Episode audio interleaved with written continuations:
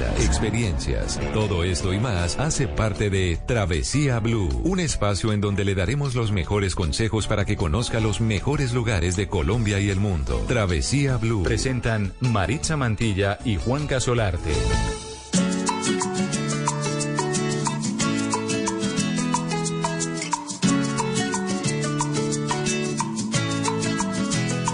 Me hace daño verte, quisiera que te fueras. Diera todo por tener el poder que desaparecieras.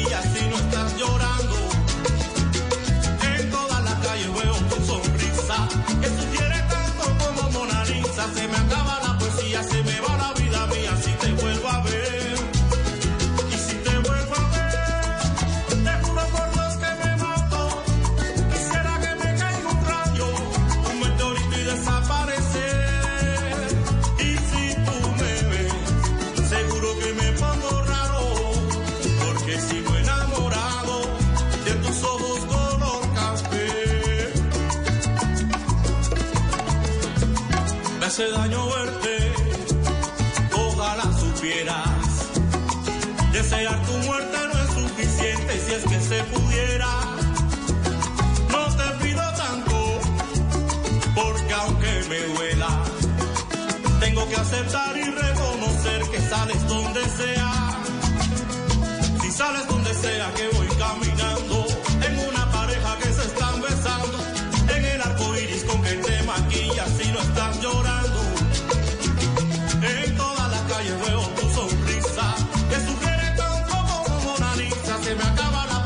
se me va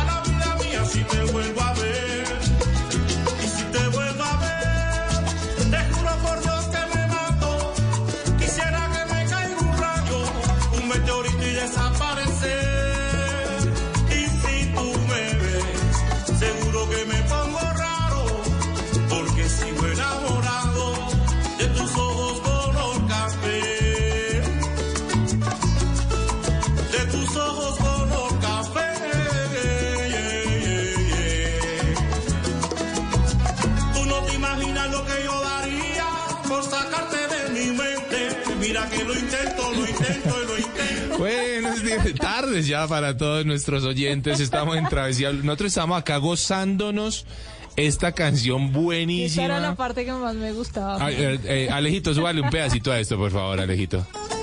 Me fascina tu manera de mirarme que pasa el año entera buscando esa manera de olvidar. Suena rico esto, así arranca Travesía Blues, sí señores, buena musiquita cubana, ¿no? Es que los cubanos, lo hablábamos, Mari, tienen una forma de hacer música muy especial. ¿no? particular. Muy Yo escucho una canción cubana y sé que es de allá.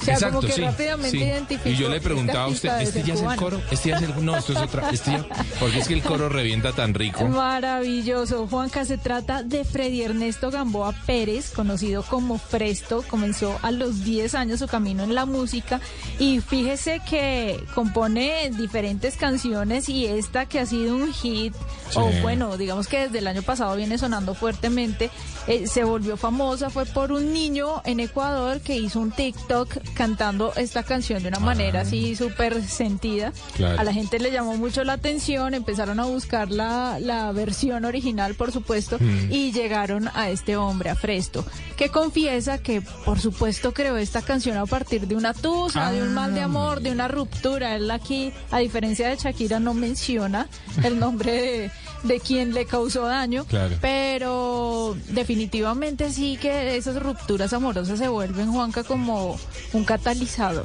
Me gusta Y- más esta forma, la verdad me gusta más esta forma Me de, expresar eh, la tusa a, a irse con todo, con todo el demonio afuera, ¿no? Así está rico. Así está mejor, oiga, qué, qué buena. Y hablando de eso, pues de esos despechos, este hombre salió de Cuba, se refugió en Cuenca, Ecuador, Ah, y ahí empezó su nueva vida. Ahora dígame, Juanca, ¿hay lugares en donde uno se puede recuperar de un mal de amor, de una ruptura amorosa? Definitivamente sí, Mari. Hay lugares que, de hecho, los buscadores, eh, los buscadores en todo sentido, y hay que aclarar hoy, Mari, que los buscadores de todas las plataformas en el mundo, además, están ligadas a la inteligencia artificial. Es decir, que me analizan mis gustos, saben dónde me tomé fotos Exactamente. con el cual. personaje y me dicen allá no. Allá, quizá". le- allá no vaya a ir, es correcto. Entonces, obviamente hay que decirle a la gente que, que nos está escuchando hoy, uy, si yo tengo una tusa, eh, quiero pasarla, ¿a dónde me voy? Pues hombre, esto es muy subjetivo. Claro. Esto es absolutamente subjetivo porque, pues, si usted vivió los mejores días de su vida en, en pareja en la playa y yo vengo aquí a recomendarle la playa, pues... Seguramente no. O si hablamos de un destino puntual, Río de Janeiro, y fue allá donde se conocieron, seguramente no van a querer ir. Pero digamos que hay destinos Sí. que, que son tan envolventes que hacen que uno definitivamente salga de, de, de una cápsula en la que se encuentra y poder iniciar como nuevas relaciones. Uno de esos lugares, Juanca, creo que A ver. ah, lo hayan conocido allá o no, Las Vegas. Sí, total, total. O sea, olvida sí o sí. Sí. Y depende de como el mood en el que uno vaya. Sí. Si se va pues a despelucarse, a gozarse la fiesta, pues seguramente allá va a ser un buen destino. Y hay otro del que, pues, está en la otra costa, pero que también todo el mundo tiene que tenerlo en mente a la hora de una tusa, Nueva York. Sí, también. Definitivamente. Es, es que son ciudades que son tan poderosas como que Sí. lo sacan a uno de, de todo Sí. contexto. Río de Janeiro en Brasil. Sí. Esa ciudad me parece tan bonita. Es que a usted le gusta Brasil. Me encanta, pero es que esa ciudad, Juanca, en serio lo deja usted sin palabras.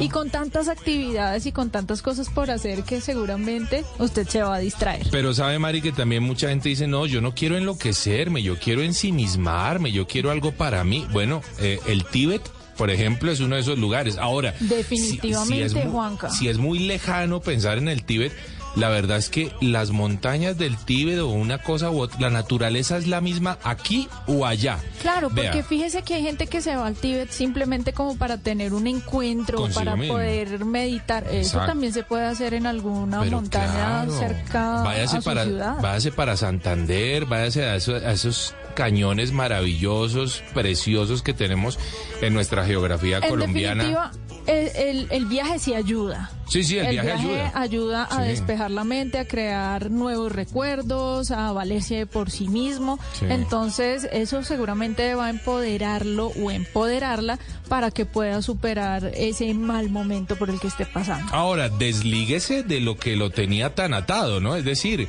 eh, hermano, lo primero que hay que hacer es coger ese celular y empiece a borrar fotos, mensajes, vainas, cosas. No se vaya con el cuñado o la excuñada, por favor, pues eso no va a ayudar para mucho, ni con la ex suegra, ni con el ex. No, aléjese, aléjese y realmente trate de encontrarse a usted mismo en un espacio, en un ambiente en donde encuentre la sanación. Chévere, Juanca. Me gusta. Bueno, lugares como esos, eh, ve- vea, les sugiero el municipio de Guadalupe en Santander, lindo. Uy, bellísimo. Bellísimo, bellísimo. Mire que yo me iría a un lugar donde me o sea, donde tuviera que vivir muchas aventuras. Sí. Leticia en el Amazonas, o Leticia. sea, algo que me sorprenda, ¿Sabe algo para que me dónde? saque de mi zona de confort. Que la sorpresa, va a ser para La Habana, en Cuba. No está lejos, no es muy costoso Sí, y, pero, y allá Juanca, se ve. y con toda esa música tan preciosa, ¿qué tal termine yo chillando Ah, más? ah, no, eso es- Déjenme a mí en la selva mejor. La voy a, ahí te- mejor dicho, mire al pa' dónde arranca. Así que, así como nuestros oyentes ya decidieron, hoy decidieron por Travesía Blue, estamos arrancando la mejor hora de la radio en Colombia. Todo por saber cuál es el truco, el secretico. Ojalá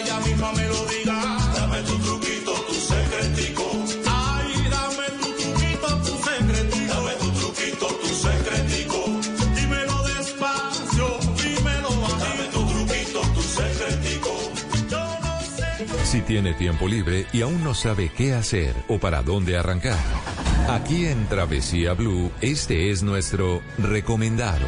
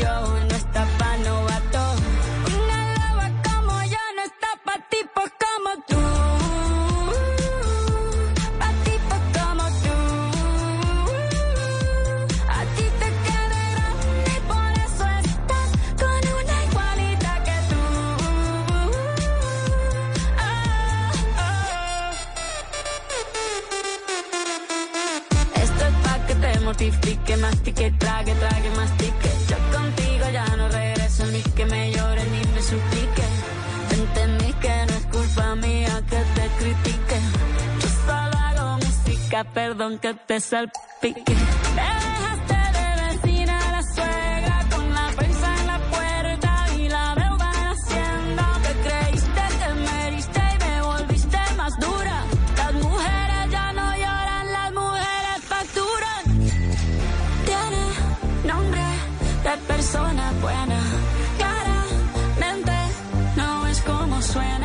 Bueno, esta vaina sí que le han dado palo, Mari, toda la semana. La- o- y hace dos semanas. Ya sé, ya sí, claro. ya hace dos ya semanas que la gente está hablando de esta canción de la sesión. ¿A usted le gusta la 53. canción? No, la, La canción, canción. no. O sea, me gusta lo que hizo Shakira, pero la ¿A usted le canción no me parece chévere. Ah, bueno. Pues, no sé. O sea, es como rara. Sí. Pero de hecho me gusta más monotonía, es como Ah. más mi estilo, ¿no? Ya, ya. Bueno, está bien, Yo ¿no? creo que llegó a ser número uno es por el chisme, porque a la gente le Sí. gusta ir a ver qué dijo de. Sí, total, ¿no? Y hay que decir que pues la reventó, no, no, Ah, no, nadie pues la hizo. Y el chino este Bizarrap, pues ni hablar, el chino con 24 años, Mari, sin estudios en esto, productor empírico y véalo dónde está. ¿m? Curioso, ¿verdad? Curioso. Oiga, y todo, eh, como que todas las cosas que se empiezan a mover alrededor de la canción, justamente porque menciona marcas. Sí, ¿Cierto? sí, sí, Nosotros somos del Team Casio, por ejemplo. Pues, totalmente, claro nos gusta mucho ese reloj porque nos resiste perfectamente todas nuestras travesías y también salieron muchos eh, a, a defender su Twingo, su Claro, carro, un, claro. un carro con el que crecieron muchas personas. Sí, y sí, de hecho sí. tenemos unos invitados muy especiales, Juanca. Qué bueno. Ellos son Judy Cardona y Juan Manuel Parra y ellos tienen algo llamado el Twingo Sudaca. Hágame el Ah. favor, el Twingo Sudaca. Ellos dos, que son pareja desde hace 20 años, decidieron salir a recorrer Suramérica en un Renault Twingo. Bueno, ¿cómo, se, ¿cómo les habrá pegado esta canción? Vamos a Sí. preguntarles, Judy. Juan Manuel, bienvenidos a Travesía Blue. Hola, buenas tardes a todos, ¿cómo están? Muy bien. Muy bien, Gracias. felices de, de tenerlos por acá y bueno, empecemos diciendo qué pasó cuando escucharon lo de Shakira diciendo que cambiaron un Ferrari por un Twingo. ¿Ustedes qué piensan de eso? Nos sorprendimos y nos dio risa. Claro. La verdad que sí, fue muy anecdótico. Y pues de ahí para acá se vinieron una avalancha de comentarios y crecimiento en nuestras redes sociales. Bueno, y pues para nosotros, bueno, o- interesante que hayan empezado a mencionar el Twingo, que es un carro que la verdad es una maravilla. Claro. Lo podemos decir eh, como, como debe ser, porque es un carrito que nos acompañó a nosotros a recorrer Sudamérica durante seis años y medio. Epa, epa. Bueno, hay que, hay que decirlo, Mari. eh, yo estuve eh, buscando en internet cuáles son los mejores vehículos para viajes largos. Por supuesto, el Twingo no aparece por allí. ¿eh? Por lo que es pequeño. Exacto, se destaca, por ejemplo, el Honda, el Subaru, el Ford Mustang, el Tesla, pero el Twingo no aparecía por allí. Así que eh, me- le pregunto a Juanma, Juanma, eh, ¿qué tal el Twingo para un, un viaje tan largo? Porque fueron años. Y bueno, lo sabemos, nosotros fue pura osadía y aventura que dijimos un día, bueno, vamos a cumplir nuestro sueño con lo que tenemos y en ese momento teníamos un Twingo, lo adecuamos para vivir y arrancamos. Y la verdad que fue muy acertada la decisión, un vehículo que nunca se varó en 75 mil Wow. kilómetros de ruta, Epa. ni siquiera una pinchada, gracias a Dios, eso fue suerte también, porque Claro. no haber agarrado ni una tachuela fue algo de verdad muy de mucha suerte. Y el Juanma. Para que lo, lo teníamos en muy buen estado y nos dio muy buen resultado por todo Sudamérica. Juanma, pero ¿cómo así que lo adecuaron para vivir? Es decir, ustedes hicieron casi que una caravana de ese vehículo, Judy. Prácticamente. Así es, sí. Bueno, el Twingo, como todos saben, es un Twingo, el carro se ve pequeñito, Sí. pero por dentro es muy espacioso. El Twingo tenía la opción de hacerle una cama dentro. Bueno, nosotros cuando decidimos tomar la decisión de salir a recorrer el mundo con él, dijimos, bueno, ¿cómo vamos a vivir? Porque la idea de nuestro viaje es un viaje sustentado solamente por nosotros. Así que quisimos adecuarlo, bueno, para ahorrar en esa parte, en cocina y en la parte de dormir. Entonces lo que hicimos fue suspenderle la silla trasera al Twingo y le hicimos cajones, cajones para ropa, cajones para mercado, adecuamos una cocina en el Twingo, eh, llevamos una ducha de No. emergencia con 20 litros de agua. Bueno, hicimos toda una adecuación en la parte de atrás. Los primeros cinco años eh, viajamos con una carpa de techo. El Twingo tenía una carpita en el techo que se abría y subíamos por una escalerita. Entonces quedaba de dos pisos el Twingo. Así que dormíamos en él. Y bueno, No. fue como dice Juancho, fue muy acertado, la verdad, porque nos ahorramos muchísimo. Y bueno, nos, nos llevaba donde queríamos. Bueno, yo Después de estoy... los cinco años, adelante, adelante, termine la idea, por favor. claro, después de los cinco años, bueno, ahora viene él jalando una mini rodante. Es una casita muy pequeñita que, bueno, ya tiene la cama y tiene ya la cocina también incorporada. Entonces ahora él viene con ese reto de, de, de traer la, la casita a cuestas, esa la traemos desde Argentina. Sí. Así que bueno, la verdad que él ha funcionado muy bien con todo esto. No, yo creo que uno después de o- Debo escuchar, esta historia, esto, ¿quién quiere perdóneme, salir a comprarse un Twingo? perdóneme Shakira, pero el Ferrari lo deja guardadito y a mí deme el Twingo. Exactamente. To- Además que debe ser mucho más económico, me imagino, Juan Manuel. Sí, pues una de las decisiones al principio, pues de salir en un auto de ciudad, era eso, que es un vehículo popular en Colombia, tiene fama de ser muy buen carro por porque tiene como un motor que se acomoda a un auto a un auto liviano y es bueno para las montañas y muy Sí. económico. Por ese lado, pues teníamos esa ganancia. ¿Quién tiene más músculo de ustedes dos, Juan Manuel o Judy? Creo que los dos Los Ambos manejan. músculo, pero por suerte, como llevamos bastante carga, el, ca- el Twingo se levanta un poquito y se suaviza la dirección. Ah, pues es que Ah. una de las famas del Twingo, Juanca, es que tiene la dirección tan duro que usted saca, Saca tremendo músculo. brazo. Claro, es un gimnasio es eterno. verdad. Oiga, ¿cuál, eh, ustedes se, se turnaban, es decir, o más bien, al día cuántas horas hacían de viaje cuando salían a carretera? ¿Tenían como, como un destino a destino o simplemente a donde los fuera llevando la carretera iban parando? ¿Cómo planificaron esto tantos años?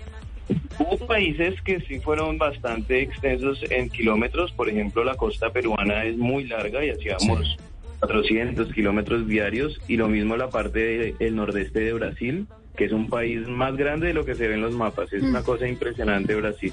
Entonces en esos eh, dos países puntualmente hicimos muchos kilómetros y parte de la Patagonia Argentina, sobre todo cuando llega uno al fin del mundo, que es la última ciudad del sur, esa Sí. parte también bajando es bastante larga porque no hay mucho por, por visitar y conocer. Entonces ahí los dos nos turnábamos, por suerte los dos manejamos y nos turnábamos, nunca hacíamos ruta en la noche, o sea, llegaba la, la noche o la tardecita y ya buscamos un rinconcito para dormir. En el día hacíamos máximo 500 kilómetros por como mucho 6 horas o 7 horas de, de- de trayecto en el peor de los casos, pero casi siempre eran rutas cortas. Judy, yo quiero saber si el Twingo Sudaca todavía existe y si existe, ¿van a planear alguna otra ruta o ya se encuentran de viaje? Claro, sí. El Twingo Sudaca todavía sigue en ruta. Nosotros aún no hemos parado. Venimos recorriendo, nosotros entramos por el Amazonas, entramos por Leticias, veníamos de Brasil y estamos haciendo toda la parte del Huila en este momento. Oh, estamos recorriendo bien. el Huila. Eh, la idea es, es recorrer algunas partes de Colombia que todavía no las habíamos recorrido y empezar a planear. eh, quisiéramos cruzar Centroamérica, vamos a ver. Eh, todavía es un proyecto que, que viene pues para llegar hasta Alaska, pero de momento es el recorrido, terminar de recorrer Colombia y creo que parar, quisiéramos hacer un libro, escribir un libro, contando toda nuestra experiencia, porque la verdad que tenemos mucho que contar. Y bueno, como les decía, ir programando nuestro viaje hacia Centroamérica, a ver si llegamos con el Twingo hasta Alaska. Juanma, eh, yo, yo estoy seguro cuando lo, cuando, cuando hablamos con ustedes y nuestros oyentes los escuchan, pues uno dice, oiga, qué bacano esto, qué chévere, qué locos, pero estoy seguro que hay cosas difíciles. ¿Qué es lo más difícil de viajar tantos años en un carrito chiquito como un Twingo y todas las aventuras que han tenido que vivir? ¿Qué es lo más difícil? Bueno, como todo en la vida, claro, en todos los momentos hay buenos y malos. La parte a veces difícil, pues como lo decía Judy al principio, nuestro viaje es autosustentado. Y para poder vivir viajando, pues nosotros tenemos que ir generando ingresos en el camino.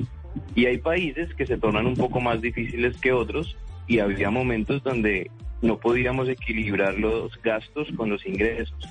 Por ejemplo, Brasil, el nordeste de Brasil, como lo mencionaba, son rutas muy largas, gastábamos mucho combustible, era muy largo el país y no podíamos ir tan despacio, nos acosaba también un poco el tiempo de permanencia, porque uno tiene un tiempo específico en cada país. Entonces en Brasil no íbamos como tan tranquilos trabajando, sino que era más como gastando. Claro. Y allá, por ejemplo, pudimos, tuvimos dificultades económicas porque pues se nos iba acortando el presupuesto Sí. y nuestra idea siempre mantener pues un ahorrito para no estar de pronto complicados por, por la parte económica. Entonces la parte de, de vivir viajando, de trabajar, eh, fue un poquito difícil en algunos países. Y lo otro que también es súper importante es los climas, porque pues vivimos en un automóvil, nuestra vida es al aire libre en un 95% y pues teníamos que lidiar con el viento de la Patagonia, por Oh, ejemplo, sí. que es fuertísimo, es un Sí. viento de kilómetros por hora y nos tocaba esperar a que bajara un poquito para cocinar o para incluso para dormir, porque en la Patagonia fuimos con carpa, entonces era, era bastante fuerte eh, lidiar con el viento y las tormentas y lluvias, esa parte también en el sur, Uruguay, la parte de Buenos Aires, Argentina, hay muchas, en Paraguay también muchas tormentas y pues tuvimos, tuvimos momentos complicados que hasta había noches que llorábamos del miedo de que se nos Ah. fuera la carpa con todo y carpa. Claro. Dios mío. Bueno, yo me les voy a meter al rancho, eh, Judy y Juanma, pero es que es necesario uno vivir con su... O sea, estamos hablando de seis años. Sí. Seis años en, en, en pareja. En un En Twingo. un, en un Twingo. ¿Ustedes qué, ¿Cómo qué- lo qué tienen en la cabeza ustedes dos, por Dios? ¿Qué tienen en la Mucho cabeza? amor, Juanca, creo. No tuvimos de eso, entonces. ¿Cómo fue eso? ¿Cómo ha sido esa convivencia, Judy? Bueno, eso es un reto. La verdad que eh, sí, no es fácil convivir 24-7. Claro. eh, eh, trabajar juntos, porque trabajamos juntos, la verdad no nos separamos. Eh, en el viaje, bueno, nuestra casita es muy pequeñita y todo el tiempo estamos ahí compartiendo, conviviendo. Pero bueno, nos nos trataba también de ofrecer lo importante es la comunicación. Eh, Eh, Judy, se nos están yendo, se nos están yendo, traten de ubicarse en un lugar si ahí. pueden hablar más cerca a la bocina. Exacto, a ver si nos... escu- Ahí, ahí. Muy bien, ahí. Bueno, eh, entonces la parte de la paciencia, la comunicación, la tolerancia, eh, eso es importante, ¿no? Eh, era lo que siempre veníamos manejando. Obviamente que hay peleas porque tampoco todo Sí. es color de rosa, Claro. pero igual no teníamos, como decíamos nosotros, no teníamos hacia dónde ir. O sea, en una casa al menos alguno va y duerme en una habitación, el otro en otra, pero nosotros no teníamos forma. Claro. Entonces, claro, no, eran cosas que se solucionaban rápidamente. Igual, eran peleas, o son peleas muy tontas, tampoco es que sean ah, cosas así Sí, que no sí, se sí. puedan solucionar, no, cosas del trabajo, de pronto alguno está acostumbrado a trabajar de una forma, el otro de otra, entonces a veces como que eso raya un poquito, pero bueno, todo se solucionaba. Pero bueno, sí ha sido un reto bastante grande esa parte de la convivencia. Judy, yo quiero saber, y los oyentes también quieren saber, en dónde pueden seguirlos, dónde pueden ver todo lo que han vivido, dónde pueden ver fotos de este Twingo Sudaca. Claro, claro que sí. Bueno, nosotros tenemos nuestras redes sociales como Twingo Sudaca eh, con K. Nos encuentran en Instagram, en Facebook y tenemos nuestro canal de YouTube también, donde vamos contando toda nuestra historia.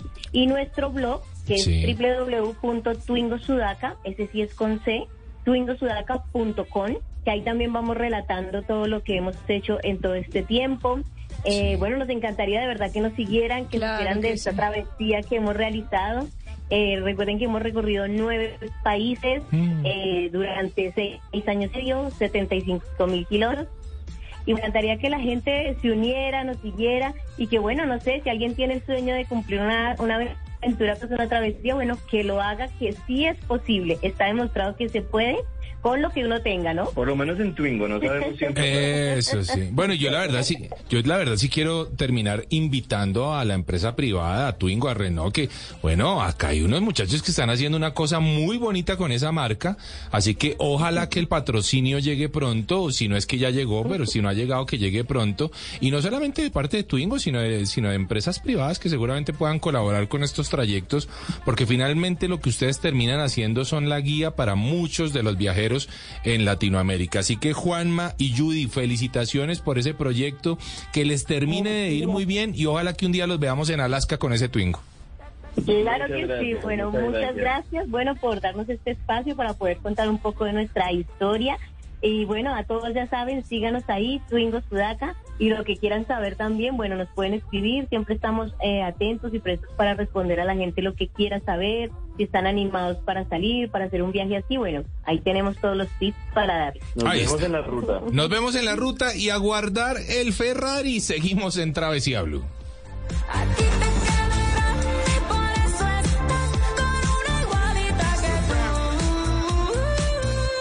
Ah, ah. Ya está. Chao. Esto es Travesía Blue. Un, dos, un, dos, tres, va. ¿De qué manera te explico? Que se me corta la respiración cuando me estás mirando. Te me volviste el centro de atención y no sé desde cuándo. Quisiera descifrarlo. Porque me está matando estas ganas absurdas de estarte pensando. ¿De qué manera te digo? Estoy a nada, pero Continuamos de viaje, recordamos nuestras redes sociales. eh, en, Instagram, a Mari, Instagram, a Mari la encuentran como arroba Mari. no se ría, Mari. Me, me Se desconcentro. enredó, se. Me desconcentro. arroba Mari Latina, raya al piso travesía y arroba de viaje con Juanca. ¿Qué tiene por ahí en Instagram, Mari, a propósito? Tengo montado un concurso. Ah, ¿sí? Unos chicos viajeros también me pidieron ayuda, Mm. así que montamos un concurso en conjunto para que nuestros oyentes de Travesía Blue vayan a mi Instagram, arroba marilatina guion bajo travesía, sigan las instrucciones, son sencillas y se pueden llevar unos productos deliciosos de café. ¿A ¿Usted Ah, le gusta el café? Uy, me encanta. Una cheta de productos de café La Morelia. Voy a participar, voy a Eso, participar. eso está muy bien, Juanca. ¿Y usted qué tiene en sus redes? No, pues eh, cositas varias. De los últimos de los viajes que ha últimos hecho viajes, sí, en señora. Huasca, lo vi. Sabe que he estado, he estado poniendo algunas cositas de gastronomía y veo que a la gente reacciona mucho, a eso. Hay, bueno, de hecho hay un segmento que se llama Foodies, Sí. que el- son personas que viajan alrededor del mundo o en su ciudad probando diferentes platos, Tuve- contando un poco las historias de, de esas comidas Claro. deliciosas. Tuve una encuesta sobre la changua, a la Uy, gente que le la gusta o no. ¿Usted la ama? Pero por supuesto. Alejito, allá en el control master, la changua, ¿sí o no? Sí a la changua, Laurita, sí a la changua y yo también sí a la Bien, changua. ¿eh? bien. Hay gente que no, pero bueno. No, hay gente que me decía, no, no puedo con eso. Y bueno, respetable, ¿no? Respetable, Juanca. Tenemos eh, en estos momentos una feria muy importante que se está Sí. llevando a cabo en Madrid, España, y es FITUR, una Claro. feria internacional de turismo. Yo creo que es la más importante en el mundo. Y sobre todo la primera que siempre abre el calendario de, de ferias internacionales. Y tenemos delegaciones de Colombia ya. Sí. Está Santa Marta, está Cartagena, está Bogotá, por supuesto. Eh, todo Fontour y todo Pro, Pro Colombia, Sí. llevando toda la imagen de Colombia al exterior. Y tenemos allá a un corresponsal y él es Charlie Rangel, Carlos Rangel, que lo hemos tenido aquí en Blue Radio. Y le preguntamos, bueno, Charlie, ¿cómo se viene desarrollando la feria? ¿Cómo está Fitur? Hola Mari Juanca, ¿cómo van? Aquí los saludo desde Madrid, reportando desde Fitur 2023, la- una de las ferias más importantes del sector de viajes y turismo del mundo. Eh, esta feria se hace todos los años en Madrid, España, eh, en las primeras semanas de enero. Esta edición va del 18 al 22.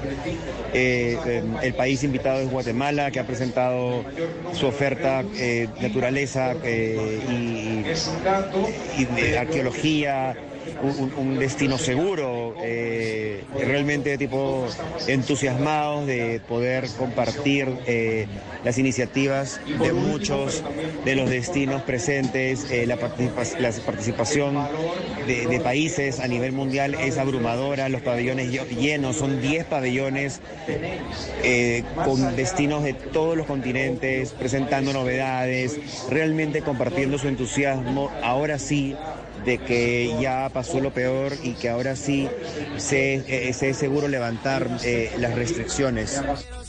Bueno, qué bien, ¿no? Eh, qué bien sobre todo lo de Guatemala. Ay, me invitado. encanta. Divino. Pues nosotros amamos ese país Total. a nivel turístico. Es una joya de, de América. Sí. De verdad que la gente que no lo conoce no saben de lo que se están perdiendo y vale la pena presenciar o visitar un país como estos. Escuchaba comentarios, Juanca, que el stand de Colombia muy...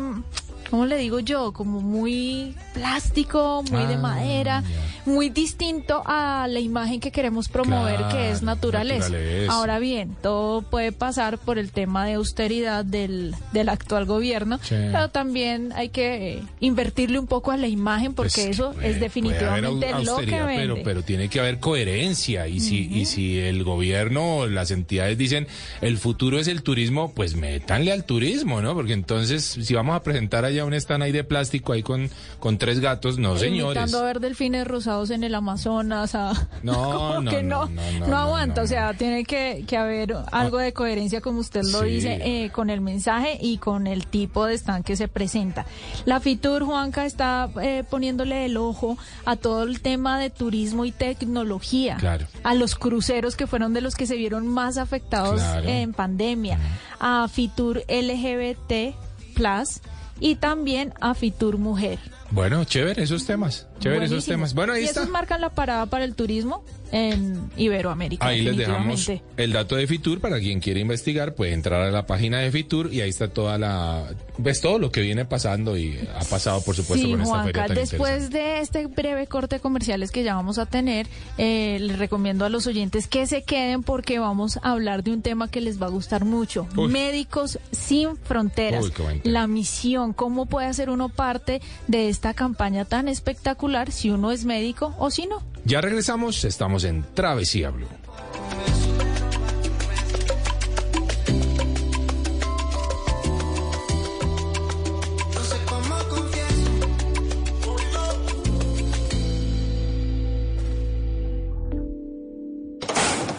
Estás escuchando Travesía Blue.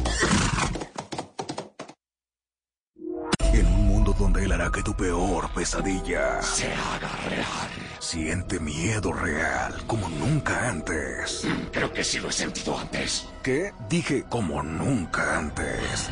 Suena como cualquier otro tráiler de terror, la verdad. Sí, tienes razón. Hey, aquí tienes algo de leche real para que relajes esa voz de monstruo. Gracias, pero esta es mi voz real. Ah, ya veo. Ah, deliciosa. Hey, esta película es horrible. Corte y queda. Get real. ¿Got milk? Viajamos a donde otros han llegado, pero aquí te lo contamos diferente. Travesía Blue.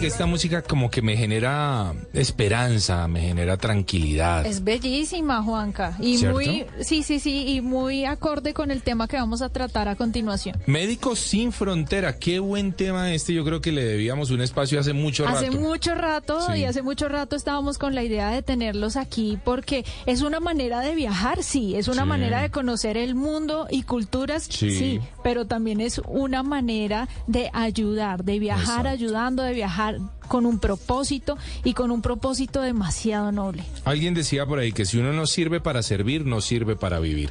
Y estos muchachos sí que saben servir seguramente sí que saben vivir. Andrés Weiss, nuestro invitado del día de hoy, licenciado en Economía, tiene 15 años de experiencia con Médicos Sin Frontera, muchos de los cuales ha transcurrido trabajando en proyectos operacionales en Haití, Libia, Sudán, República Centroafricana, Burundi, Nepal, Venezuela, Etiopía, bueno, una cantidad de lugares eh, que pues se imaginarán tienen bastantes dificultades. Eh, Andrés, bienvenido a Travesía Blue. Hola, bueno, muchas gracias por recibirme. Buenas tardes. Muchas gracias, muchas gracias Andrés. Y, y contémosle a la gente un poquitito, ¿qué es Médicos Sin Fronteras? Esta es una pregunta que seguramente le han hecho mil veces, pero tratemos de describir qué son ustedes. Bueno, Médicos Sin Fronteras es un organismo internacional, una organización no gubernamental que hace proyectos médicos en distintos lugares del mundo. Es decir, que tiene esa organización que tiene como objetivo responder a necesidades y emergencias de tipo sanitario médico en distintos lugares del mundo donde las estructuras de, de los países donde, donde a donde vamos no son capaces de responder. Es decir, que hacemos proyectos médicos donde nadie los está cubriendo. Somos una organización independiente, es decir, que eh, nos financiamos a partir de, donaciones de privados. 97% de, del dinero que recibimos llega de personas, individuos o empresas eso hace que seamos independientes a la hora de decidir nuestra estrategia y que de decidir a dónde vamos, qué hacemos, qué no hacemos y además somos neutrales frente a los conflictos. Es decir, que eh, en un lugar donde hay un conflicto nuestro objetivo no es el conflicto en sí, sino son las víctimas de este conflicto. Por dar un ejemplo, hoy en día un conflicto que está muy en la etapa de los, de los periódicos, que es el tema de, Ucrania, nosotros no tenemos parte en el conflicto, no tomamos posición frente al conflicto no estamos ni a favor ni en contra de, un, de una u otra facción, sino que simplemente nos interesa el resultado de este conflicto y las personas que son víctimas del conflicto, es decir, los civiles en particular que están siendo atacados, que están dentro de Ucrania todavía y todas las personas desplazadas que tuvieron que dejar su hogar e irse a vivir a otros países porque eh, la situación eh, no les permitía seguir estando ahí. Entonces, nosotros frente a los conflictos no tomamos posición y en, podemos decir que ni siquiera nos interesa en sí el conflicto, sino que lo que nos interesa es el resultado del conflicto. Les interesan las personas. ¿Cómo, perdón? Les interesan las personas y en eso quisiera saber, Andrés, cómo es la respuesta de esas personas, de esas comunidades lejanas a las que ustedes llegan, llevando un poco de esperanza, llevando medicinas, llevando alegría, sonrisas. ¿Cómo es esa respuesta de estas personas? Bueno, hay una yo creo que hay un hecho que pinta bastante cuál es el, la vinculación de Médicos Sin Fronteras con las comunidades donde trabaja, que es nuestra forma de percibir y entender la seguridad. Nosotros ni nos vinculamos ni trabajamos con grupos armados, con facciones armadas, con ejércitos ni nada que se le parezca, y estamos en contra de la aportación de armas y en nuestros, eh, en nuestros espacios donde nosotros trabajamos, nuestros hospitales, nuestros centros, incluso en nuestras casas y oficinas, está prohibida la aportación de armas. Nosotros creemos que vincularnos con las comunidades y ser aceptados por las comunidades donde trabajamos, porque aportamos valor, eso es el mejor, es, el, es nuestro mejor escudo y nuestra mejor forma de protegernos. Entonces, el vínculo con eh, el, la persona o las personas que reciben la, ayuda que nosotros brindamos mm. es algo que es reconocido y que es lo que nos garantiza a nosotros que vamos a ser protegidos. En ese sentido, creo que eso es un poco es un poco bastante gráfico de cuál es nuestra vinculación con las comunidades donde, donde trabajamos. Claro. Eh, Andrés, ¿cómo puede hacer parte uno de Médicos Sin Fronteras? Ahora, ¿uno tiene que ser médico o uno puede trabajar en otra área de, de repente en la que ustedes necesiten también eh, personal? Bueno, eh, en principio yo no soy médico, soy economista. Médicos Sin Fronteras como cualquier entidad médica del mundo, tiene médicos y personal sanitario, o sea, licenciados en enfermería, licenciados en obstetricia, psicólogos, y también tiene personal que no es médico. Uno va, por ejemplo, a un hospital, a cualquier hospital, y en el hospital no solamente hay personas que se dedican a atender pacientes, o sea, médicos, psicólogos, enfermeros, también hay eh, logística, mantenimiento, recursos humanos, finanzas, limpieza, eh, la gente que se ocupa de la electricidad y de los generadores o de el saneamiento del agua, o sea, hay distintas hay distintos perfiles y distintas profesiones que son, son requeridas para poder hacer las actividades que hacemos, independientemente de los perfiles médicos. Eh, entonces, en, en este sentido, creo que cualquier persona que se interese y quiera acercarse puede entrar en nuestra página que es www.msf.org.co. Ahí dicen exactamente cuáles son los requisitos y las características que se buscan para poder trabajar con Médicos Sin Fronteras. Si no, además hay, hay 7 millones de personas en todo el mundo que son socios, que son personas que todos los meses donan dinero para que nosotros podamos funcionar y trabajar. Andrés, ¿las personas que trabajan eh, con Médicos Sin Fronteras lo hacen de manera voluntaria o hay algún tipo de remuneración para estas personas?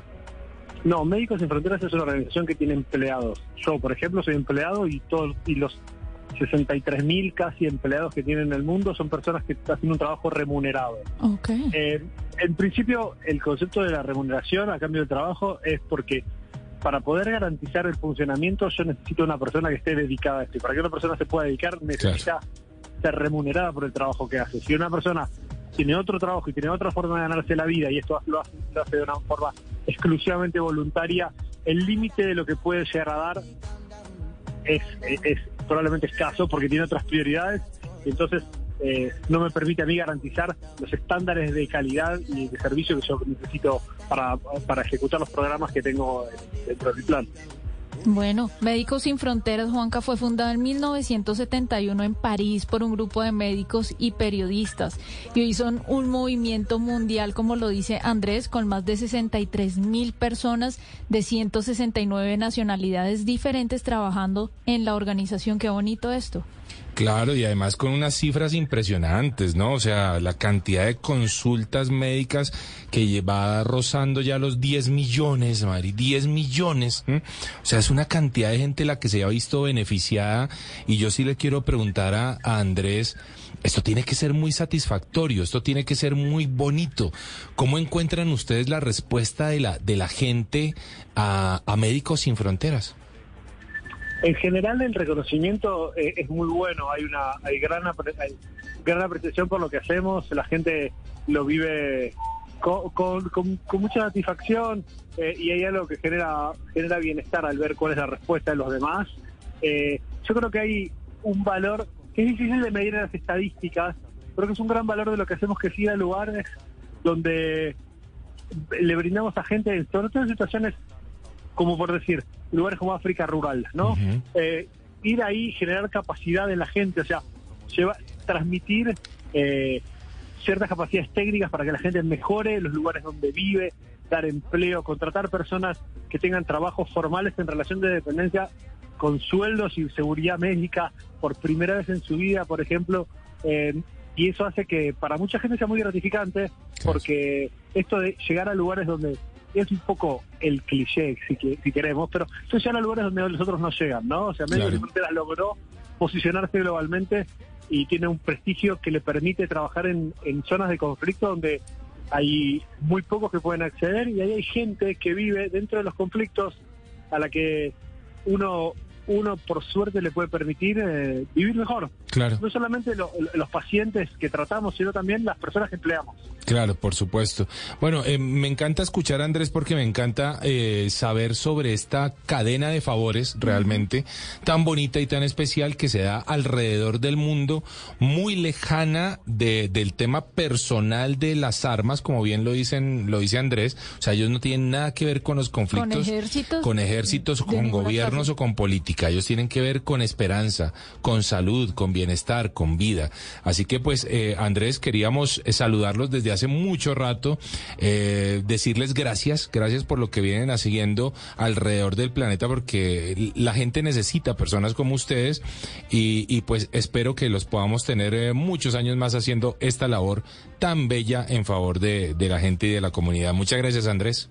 Bueno, una cosa antes de, antes de dejarnos y que estamos presentes en Colombia desde Sí. 1980. Ah, bueno. Son muchos años donde digamos, somos, tratamos a las distintas comunidades que se vieron afectadas por el conflicto que hubo desde siempre y tenemos además eh, más de 14 mil socios donantes todos los meses. Qué bien. Es decir, que también somos parte de, esta comunidad latinoamericana, que para nosotros también es muy importante. Repitamos, Andrés, la página web donde la gente puede entrar a, a colaborar. y a donar. A donar, sí. Sí, además de que nos pueden encontrar en redes sociales, la página web es www.mss.org.co. Bueno, ahí está. Un buen mensaje el que traíamos hoy para todos nuestros oyentes. Muchas gracias Andrés por estos minutos que nos dedicó. Y nosotros continuamos ya. Vamos a cerrar el programa Travesía Blue.